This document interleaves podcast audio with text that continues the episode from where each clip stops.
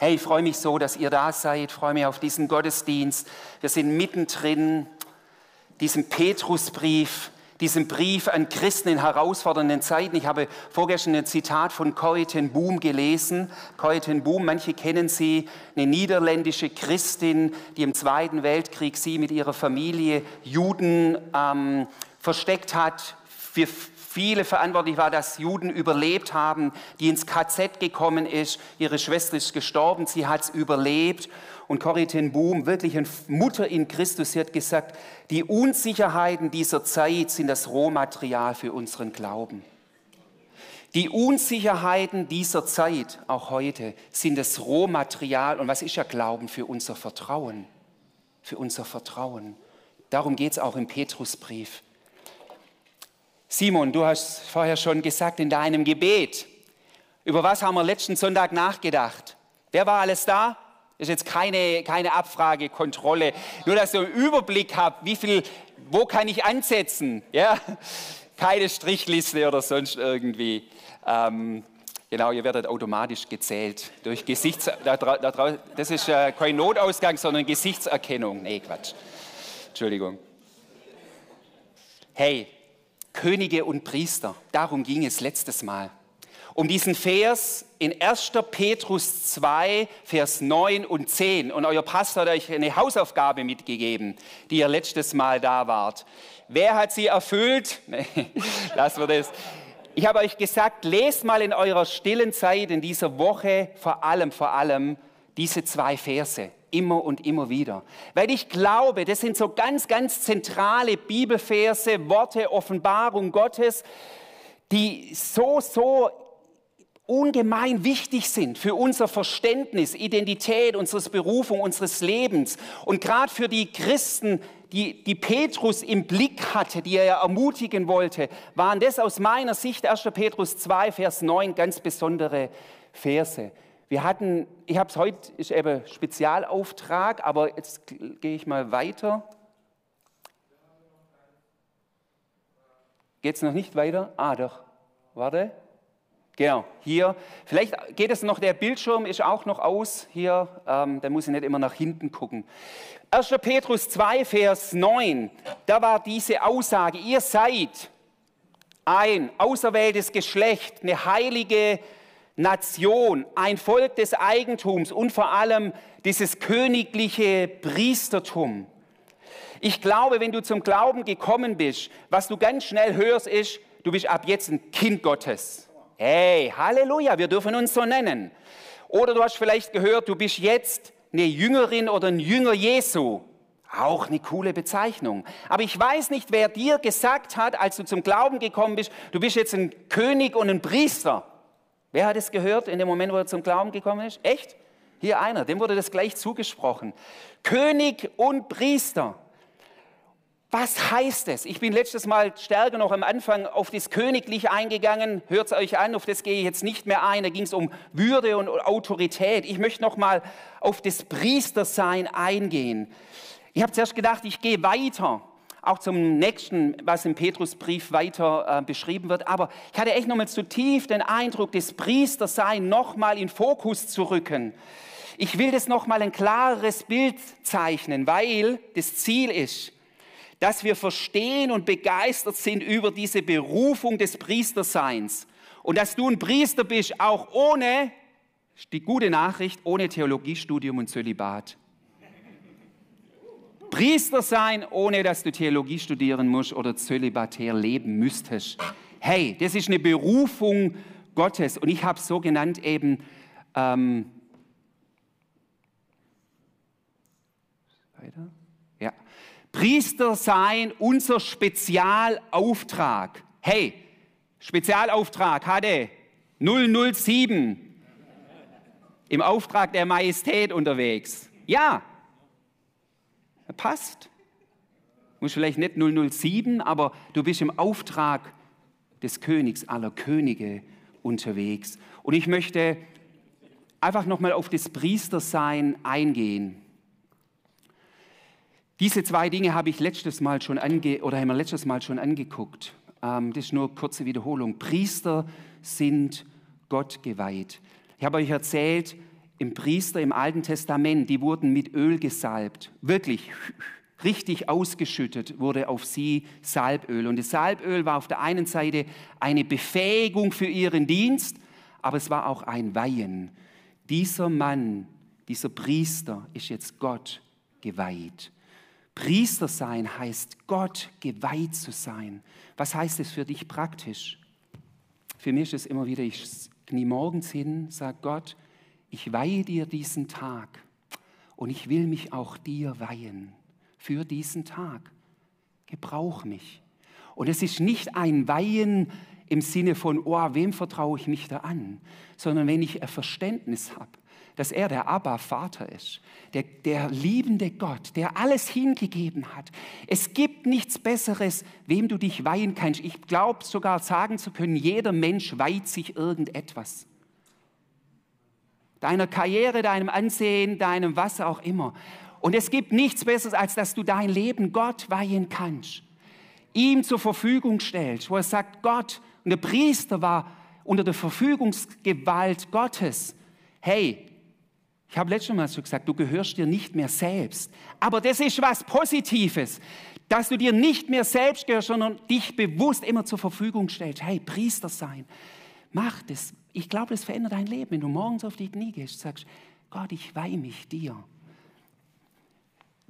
Und was auch eben das Privileg ist, das habe ich letztes Mal auch schon angesprochen, ist, eben Priester haben das Privileg, in die Gegenwart Gottes zu kommen. Das Volk war außen vor, im Vorhof. Priester durften ins Heiligtum und ins Allerheiligste rein. Und durch Christus, unsere Priesterschaft heißt, wir dürfen hinzutreten, den Vers habe ich letztes Mal gebracht, zum Thron der Gnade, in seine Gegenwart kommen. Die Gegenwart Gottes ist das Kostbarste, was es gibt in dieser Welt. Seine Präsenz. Und es gibt eine unterschiedliche Art von Präsenz, nämlich diese Präsenz, ich bin bei euch alle Tage. Christus ist immer da, ob du ihn spürst oder nicht spürst. Und trotzdem gibt es auch eine Präsenz, in die wir eintreten dürfen. Das ist kein Widerspruch, sondern das sind unterschiedliche Arten von Präsenz. Und dieses Eintreten in seine Gegenwart, da hast du die Zugangsberechtigung und lass dir nicht sagen, du bist unwürdig oder sonst irgendwas, denn du bist in Christus würdig gemacht worden. Das ist dein Priesterprivileg oder deine Priesterinprivileg. Also zuerst mal geht es um auch das Privileg, also Priester sein, ihr habt vom Auftrag. Auftrag denken wir Schwaben oft gleich an schaffen und machen müssen. Es ist zuerst mal ein Privileg, in diese Gegenwart Gottes einzutreten. Aber nutzt dieses Privileg. Lauf nicht immer irgendwo hin oder sonst was, sondern nutz dieses. Ich, Simon, du hast vorher so gesagt, ich, der Herr, er, er, ja, erwartet oft so und hey, sagt, komm in meine Gegenwart. Und beides ist wahr und er ist trotzdem immer bei dir. Ähm, kommt gerade dieses Bild auch nochmal, das Thema Weihe nochmal. Ähm, in, diesem, in der Offenbarung heißt es, dass vom Thron Gottes die 24 Ältesten ihre Krone ablegen. Ja, das ist auch so eine Art Weihen. Hey, hat ihnen jemand gesagt, sie müssen es, sondern hey, das hat sie gezogen. Das ist die Liebe Gottes, die ausgegossen ist. Da müsst ihr noch mal von nächstes Mal reinhören. Ich will nicht das jetzt wiederholen. Auf was ich jetzt noch mal eingehen möchte, ist auf die nächsten ähm, sind also vier Punkte, dann auch noch Unterpunkte. Priester offenbaren das Herz Gottes. Ein Auftrag des Priesters ist, der Priester war ja derjenige, der Weisung von Gott empfangen hat, der im geschriebenen Wort studiert hat. Und er war der Mittler, der das Absichten und das Herz Gottes den Menschen offenbart hat, der ein Sprachrohr Gottes war in, für sein Volk. Deine Priesterschaft ist, dass du ein Sprachrohr Gottes bist in dein Umfeld hinein. Und dafür braucht es einfach auch, dass wir ein Verständnis haben von seinem Herzensabsichten, von dem, was ihn bewegt. Daher hier heißt es in, in 3. Mose, ähm, das ist an, an, an Aaron gerichtet und als Priester, lehr die Israeliten alle Ordnungen, die ich euch durch Mose gegeben habe.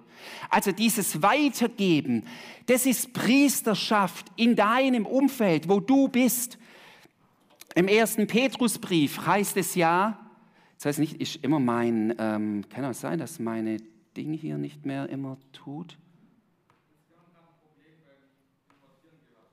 Ah, könnt ihr es weiterklicken? Auch nicht? Oh, okay. Also, dann lese ich es euch vor. Erst, ihr, ihr müsst dann halt dann wieder sagen oder selber weiterklicken. 1. Petrus 2, 9, da heißt es, ihr seid königliche Priester und so, dann heißt es, damit ihr verkündigen sollt die Wohltaten dessen, der euch aus der Finsternis in sein wunderbares Licht geführt hat, gebracht hat. Das ist ein Auftrag des Priesterseins, damit ihr verkündigen sollt. Und ich habe nochmal nachgeguckt, das Verkündigen in dem Zusammenhang ist ein, das einmalig, wie das im Neuen Testament das Wort gebraucht wird. Und wisst ihr, was das Wort, wie man das übersetzen kann, hinausposaunen? also hinaus rufen, hinaus posaunen, nicht nur so, ja, der Herr hat wohl an mir getan, sondern der Herr hat wohl an mir getan. Die Wohltaten. Interessant, was sollen wir den Menschen verkündigen? Die Wohltaten Gottes. Was hat Gott an mir wohlgetan? Und damit es gleich praktisch wird, darf ich die Salome Johnson nach vorne bitten. Bang. Salome. Die Salome hat etwas erlebt und wir waren miteinander im Gespräch und ich habe gesagt, das passt einfach super gut hierher. Du kannst vielleicht das Mikro, geht es? Das, äh, dieses Mikro? Ja, kannst das einfach nehmen. Und ich habe zu Salome gesagt, erzähl von den Wohltaten Gottes, was Gott in deinem Leben auch gewirkt hat. Ja, Salome. Okay, ich bin ein bisschen aufgeregt. Irgendwie fällt es mir leichter, hier oben zu singen, als zu schwätzen. habe gedacht, vielleicht singe ich mein Zeugnis, aber das wäre ein bisschen drüber. Also ich habe am 1. Oktoberwochenende diesen Jahres was erlebt und ich möchte euch gern daran teilhaben lassen. Ich muss ganz kurz ein bisschen ausholen, damit ihr versteht, was ich, warum das alles so passiert ist. Also zum Verständnis, mein Mann und ich, wir haben wirklich sehr viele Jahre ähm, gebraucht. Wir wollten eine Familie gründen und nach neun Jahren der ähm, unerfüllten Kinderlosigkeit bin ich endlich schwanger geworden. Das wäre schon, ja, das wäre schon ein Zeugnis an sich, aber das würde jetzt heute den Rahmen sprengen. Ja, klar, meine, meine Gebete wurden erhöht, meine Träume wurden erfüllt. Und eigentlich war ich erstmal nur im Glück. Ich konnte es nicht fassen, was Gott getan hat. Und dann habe ich aber relativ schnell gemerkt, wie sich was in mir verändert hat. Ich hatte plötzlich einfach nur noch Angst. Ich hatte Angst, dass ich irgendwas falsch mache, was meinem Kind schädigen könnte. Ich habe richtige Panik bekommen, dass ich, und es hat sich so in mir manifestiert, ich hatte Angst, dass ich irgendwas tue, dass ich mein Baby verliere oder dass es behindert zur Welt kommt. Und ähm, vor allem hatte ich auch mega Angst, mich mit Corona anzustecken. Bis dato hatte ich noch kein Corona und ich hatte halt schon einige Dinge gelesen über Corona und Schwangerschaft und ja, habe mich da ein bisschen verrückt gemacht und habe dann auch echt versucht, so gut wie es geht, alle Menschen zu meiden außerhalb von meiner Familie. Das ging so weit, dass ich wirklich richtige Panik entwickelt habe und mir echt auch überlegt habe, ob ich dem Hauskreis und der Gemeinde fernbleibe, weil mir hier einfach zu viele Menschen sind. Ich habe dann aber in meinem Herzen gespürt, dass das nicht der Weg sein kann und ich habe dann auch zu Gott gesagt und habe gesagt, Gott, wenn ich in die Gemeinde gehe, dann musst du mich beschützen. Ähm, bin dann immer hergekommen, aber ich saß halt immer mit Maske hier und ähm, mit einem panikerfüllten Herz, mit einem mulmigen Gefühl, konnte mich nicht so richtig entspannen in der Gemeinde. Ja, es hat mich alles sehr belastet. Ich habe dann hier auch schon für mich beten lassen, aber ich habe trotzdem halt versucht, Menschen zu meiden, weil halt die Panik einfach nicht wegging. Ja, und am ersten Oktoberwochenende saß ich dann wieder mal in der Gemeinde mit einem sehr mulmigen Gefühl. Und ähm, ich hätte nie gedacht, wie Gott mir an dem Tag begegnet und in den Tagen darauf. Ähm, es war so, dass der Günne in, der, in, in seinem Gebet gesagt hat, er hätte den Eindruck, dass es ein oder mehrere Menschen gibt, ähm, für die es Zeit ist, Zäune einzureißen. Und ich saß so drin und habe gedacht, ah, Zäune einreißen, gar nicht mein Thema. Ähm, bin dann aber weiterhin im Gebet geblieben und plötzlich habe ich ein Bild bekommen. Ich habe mich gesehen, wie ich in so einem riesigen Dreckloch stand, wie so eine Art Schweinestall. Es war dreckig, es war feucht, es war dunkel. Ich habe mich total unwohl gefühlt. Und ich habe gesehen, dass, ein, dass einfach nur ein Zaun mich von einer riesengroßen Blumenwiese trennt, wo Schmetterlinge fliegen, wo die Sonne scheint. Und ich habe dann gehört, wie, wie Gott zu mir gesagt hat, Salome, reiß den Zaun ein und lass los. Und dann habe ich den Zaun eingerissen, habe den überwunden, bin auf die Wiese gerannt und plötzlich war ich einfach nur noch erfüllt von Wärme und von innerem Frieden. Habe ich schon gedacht, Boah, krass. Danke Gott, hey, aber irgendwie so, ja, war, kam das jetzt von dir? Und okay, habe es dann aber gelassen. Und es ging dann sogar noch weiter an dem Tag. Der Günther hat dann in, beim Abendmahl hat er gemeint, dass ähm, wir doch mal in uns hineinhorchen sollen, ähm, ob wir eine Ermutigung für unseren Nebenmann hätten. Und nach der Gemeinde, also nach dem Gottesdienst, ähm, saß eine fremde Frau neben mir. Vielleicht bist du hier irgendwo oder schaust im Livestream zu. Ähm, genau, und hat, hat, mich angesprochen, hat gemeint, hey, kann ich kurz mit dir reden? Ich gesagt, ja klar. Ähm, dann hat sie gemeint, ja, sie hat was von Gott bekommen, ähm, was sie mir sagen will. Und sie hat gesagt, ich soll dir sagen, fürchte dich nicht. Und dann kamen mir schon die Tränen, weil ich gedacht habe, okay, ich sitze hier und die Frau, die kennt mich ja noch nicht mal. Und dann hat sie gesagt, ja, aber er hat noch mehr gesagt. Er hat gesagt, hey Salome, ich sehe, wie gewissenhaft du bist und wie du dich anstrengst, aber ich sage zu dir, fürchte dich nicht. Und ich habe, dann kamen mir natürlich schon die Tränen und dann saß noch die Hanna aus meinem Hauskreis neben mir und hat, oh Salome, ich habe auch noch was für dich. Habe ich gesagt, Leute, ihr macht mich fertig. Da hat sie gemeint, Salome, ich habe von Gott gesagt bekommen, hey, dein Name bedeutet ja auch sowas wie Frieden. Und du bringst schon Frieden in die Welt, aber du darfst den Frieden auch in dir selbst tragen. Und das hat mich dann echt überwältigt. Also ich muss ehrlich sagen, es hat mich echt geflasht. Und das Krasse ist, dass ich genau nach der Gemeinde habe ich erfahren, dass mein Papa sich mit Corona angesteckt hat. Und ich hatte ihn am Tag zuvor noch gesehen. Und es war ja wirklich meine größte Panik, die ich hatte. Am Sonntagabend ging es mir auch schon relativ schlecht und am Montag hat sich auch nicht gebessert. Klar, ich hatte immer die Hoffnung, dass ähm, es nur eine einfache Erkältung ist, äh, mit der ich mich angesteckt habe. Aber die Nacht von Montag auf Dienstag war so schlimm, ich konnte aufgrund von Atemnot nicht mehr schlafen, dass ich gedacht habe, okay, das ist keine Erkältung, das kenne ich so nicht. Ich habe dann am Dienstagmorgen einen Test gemacht und so schnell wie der positiv war, konnte ich gar nicht gucken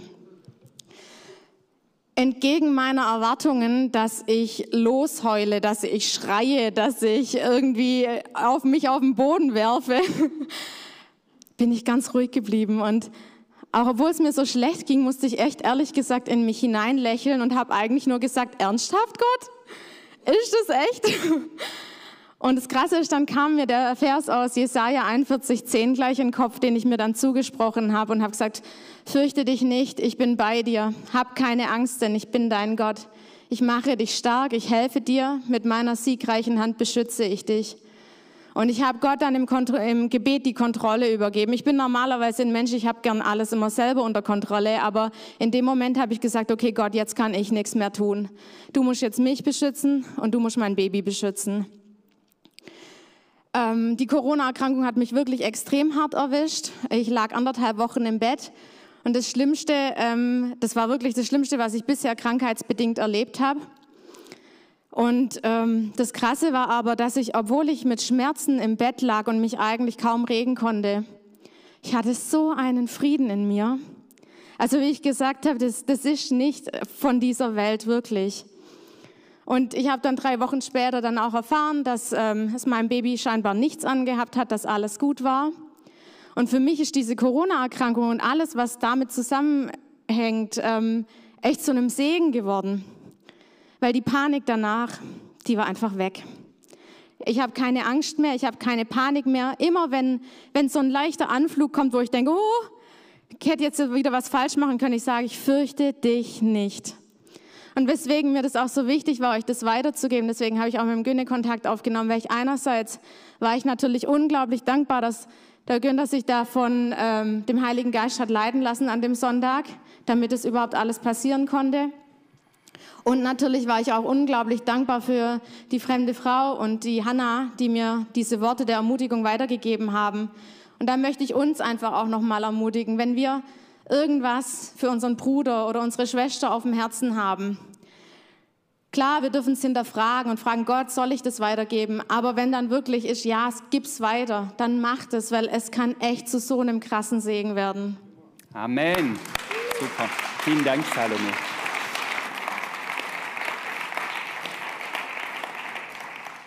Yes, vielen Dank, Salome, für das Erzählen der Wohltat Gottes in deinem Leben.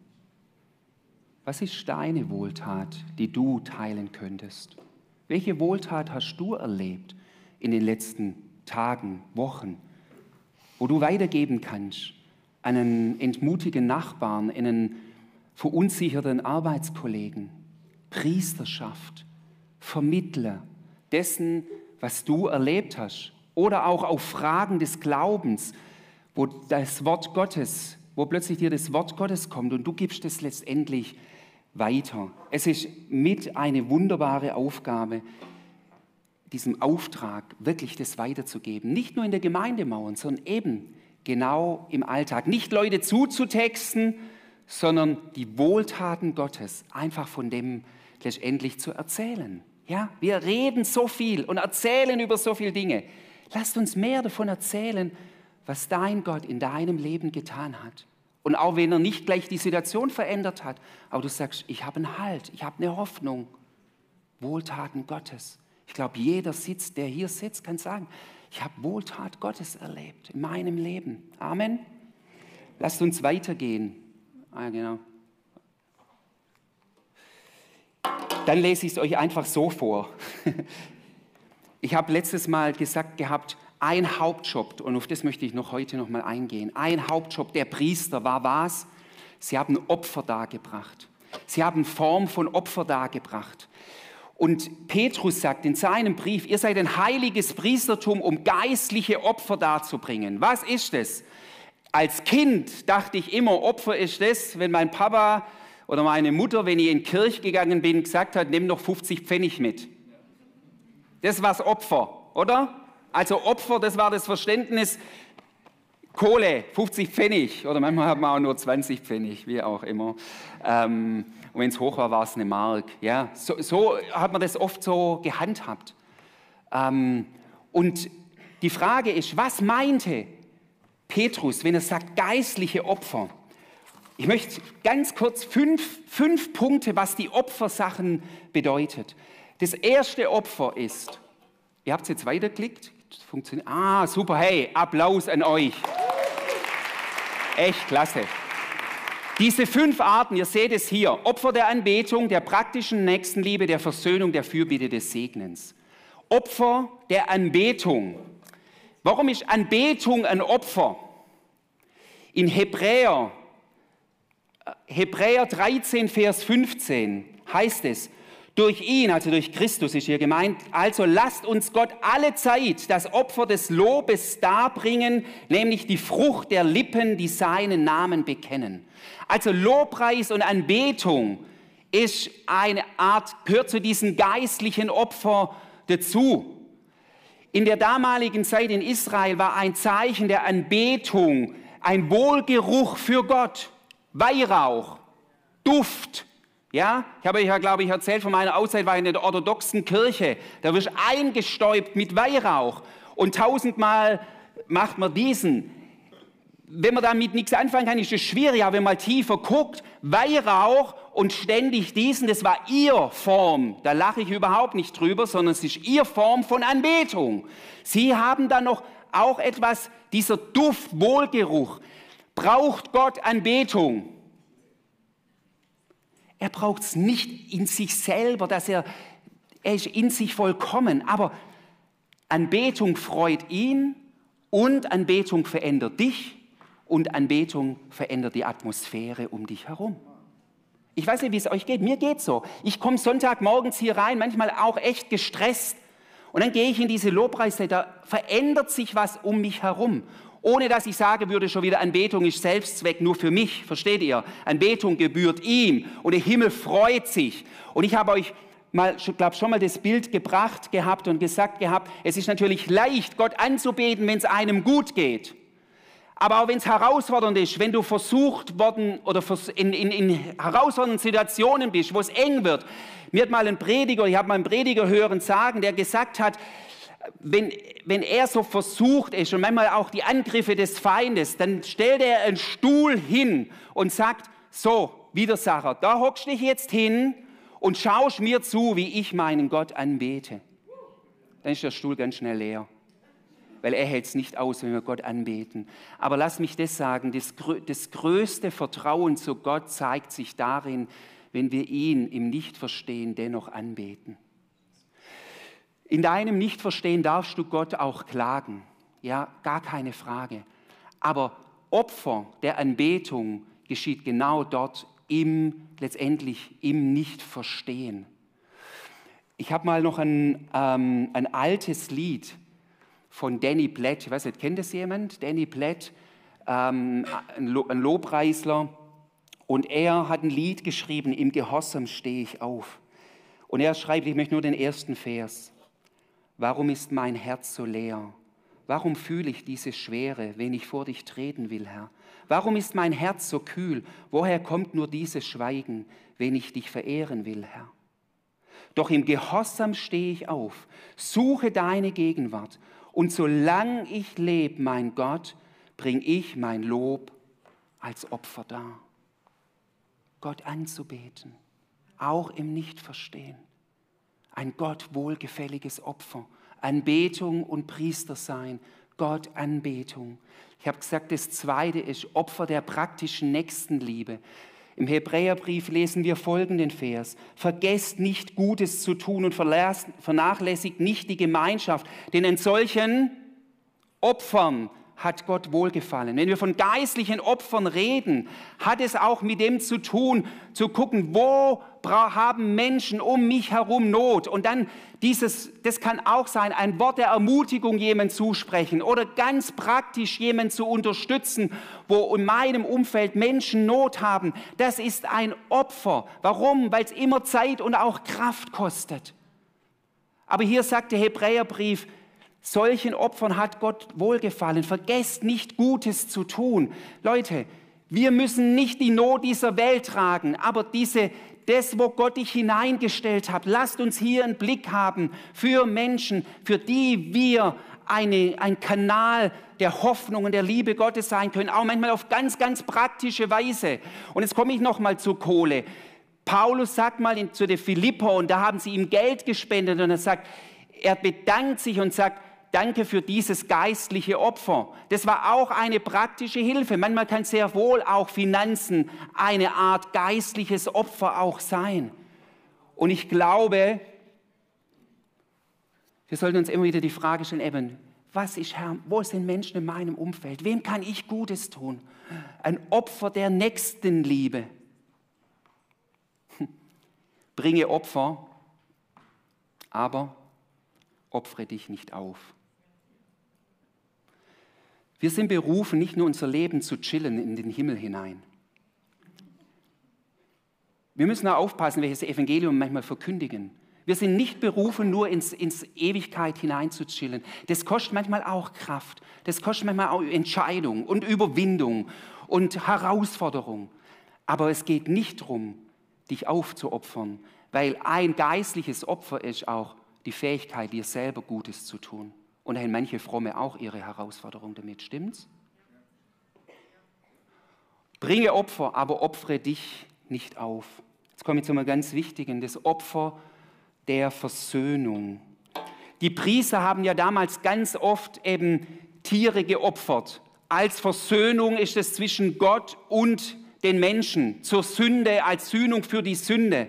Da habe ich schon letztes Mal gesagt, das Opfer müssen wir nicht mehr darbringen, das ist in Christus ein für alle Mal geschehen. Er ist das ein für alle Mal gültige Opfer. Aber Versöhnung, das Opfer der Versöhnung finden wir aus meiner Sicht, wenn ich beschreiben würde, was ist unser Kernauftrag, ist es, Agenten der Versöhnung zu sein. Paulus sagte hier in 2. Korinther 5, und ich glaube, ein priesterlicher Auftrag, wir reden vom priesterlichen Spezialauftrag.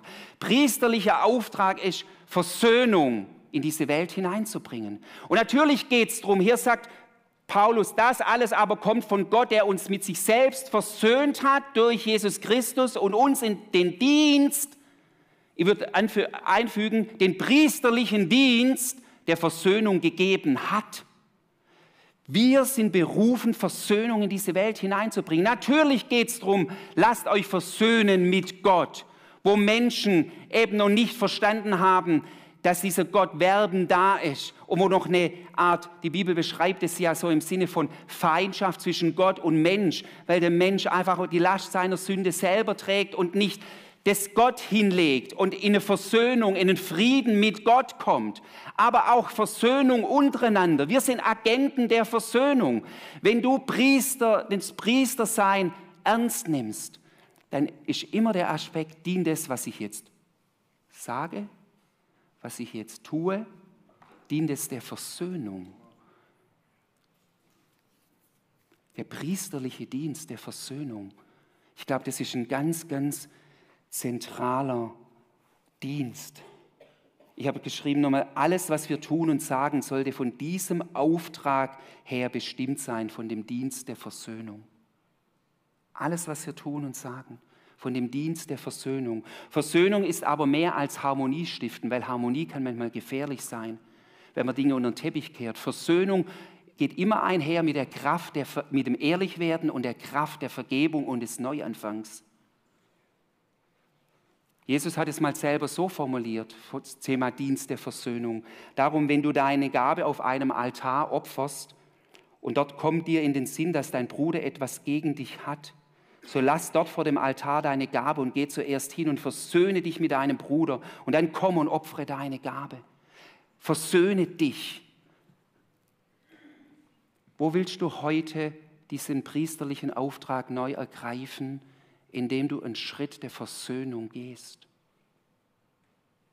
Mit der Person, die Gott dir jetzt in dem Moment zeigt. Wir können es manchmal nicht verzwingen, weil Versöhnung ist auch immer ein beidseitiges Ding, das weiß ich auch.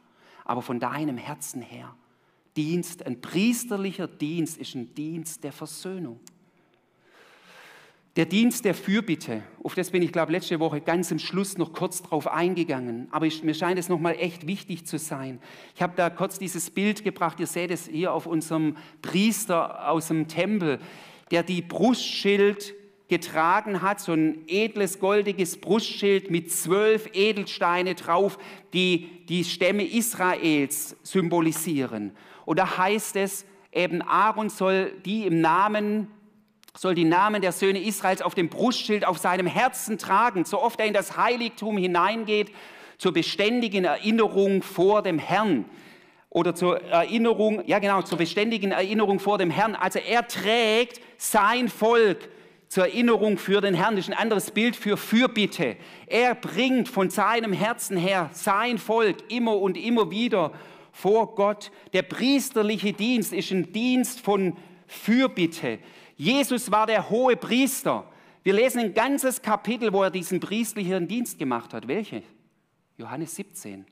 Johannes 17 ist das hohe priesterliche Gebet Jesu, wo er in die Fürbitte geht, wo er seine Jünger wie auf seinem Brust, auf seinem Herzen, das hat was mit Liebe und Verbundenheit zu tun und aus diesem Fürbitte heraus vor Gott bringt und für sie betet was ist hohepriesterliche Gebet? Es ist Be Gebet um Bewahrung vor allem und um Einheit unter den Christen, unter den Jünger und Jüngerinnen Jesu. Petrus hat es selber erlebt, diesen priesterlichen Dienst. Erinnert ihr euch noch, wenn Jesus sagt, Petrus, ich habe für dich gebeten, dass dein Glaube nicht aufhöre. Was ist das? Es ist eine Fürbitte, es ist ein priesterlichen Dienst. Wenn wir für andere beten, ist es im priesterlichen Dienst, in euren Hauskreisen, in euren Familien, in eurem Umfeld. Diese Fürbitte ist ein priesterlicher Dienst. Als ich hier diesen Dienst begonnen habe, vor etlichen Jahren, haben sich drei Leute regelmäßig einmal pro Monat getroffen, um nur für mich und meine Familie zu beten. Und wir haben jedes Mal von denen hinterher eine Rückmeldung bekommen, für was sie gebetet haben und welche Impulse sie hatten. Und sie haben im Vorfeld auch immer gefragt, was habt ihr für Anliegen? Leute, das war so eine starke Ermutigung zu wissen, dass Menschen in der Fürbitte hinter uns stehen, hinter mir stehen. Ich wüsste nicht, ob ich heute noch hier stehen würde. Daher, dieses Fürbitte, das ist nicht nur fromme Pflichterfüllung, sondern ist ein priesterlicher, kraftvoller Dienst und dass wir das neu entdecken und auch hier, lass dir zeigen, ich kann auch nicht, manchmal sagen wir immer, Günther, könntest du für mich beten? Und dann sage ich, kennt ihr das auch? Dann sagen wir ganz schnell, ja, ja, ich bete für dich. Da sollte man ein bisschen vorsichtiger sein. Ich kann nicht für alle, aber die Menschen, die Gott mir aufs Herz legt, auf meinem Brustschild sind, frag doch mal Gott, wen legst du mir auf mein Brustschild?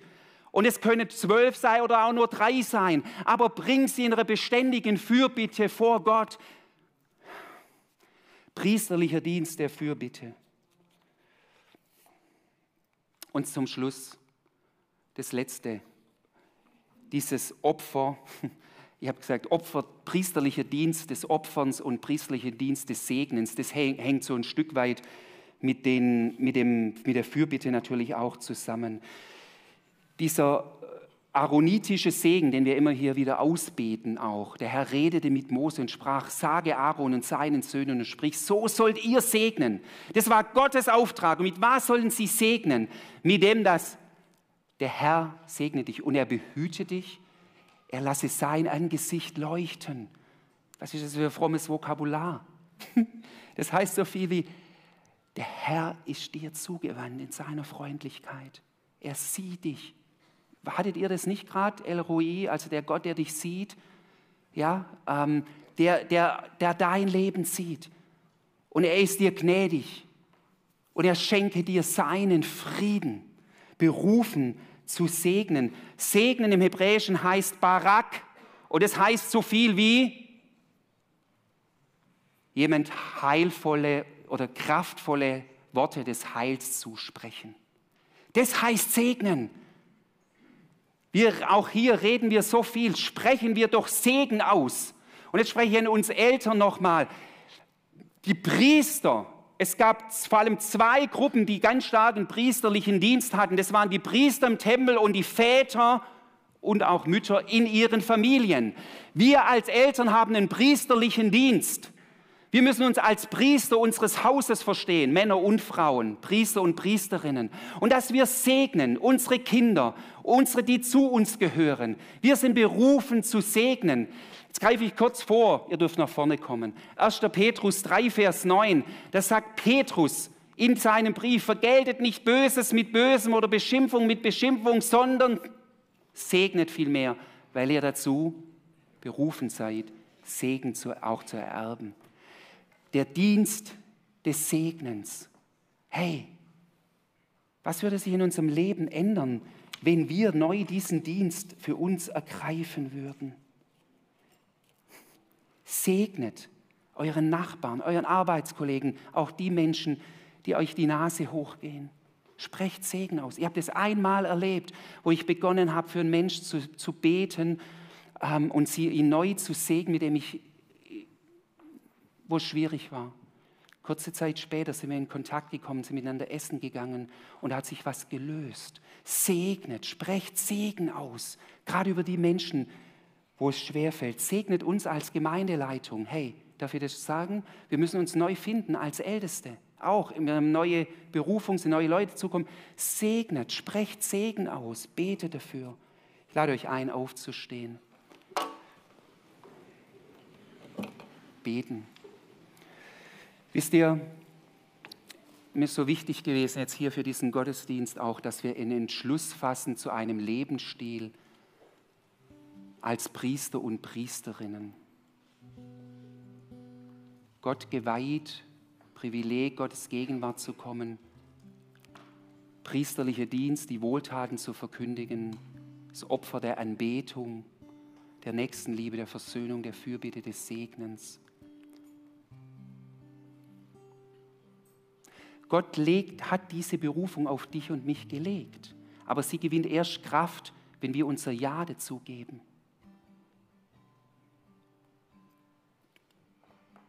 Herr Jesus, wir sind jetzt hier in deiner Gegenwart und ich will jetzt noch kurz Raum geben, wo jeder, der hier ist oder auch im Livestream zuschaut, ganz neu sagen kann, ich entschließe mich, diesen Spezialauftrag, diesen himmlischen Auftrag als Priesterin und Priester wirklich anzunehmen. In der Salbung, in der Kraft des Geistes, nicht aus meiner eigenen Kraft.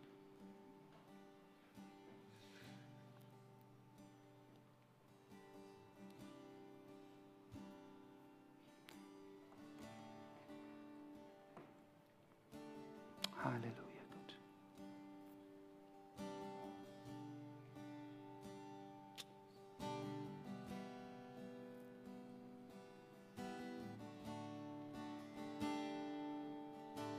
Vater, die Welt würde sich verändern, wenn deine Kinder dieses Priester, priesterlich Leben mehr und mehr Raum geben würden. Auch unsere Gemeinde noch mehr und mehr.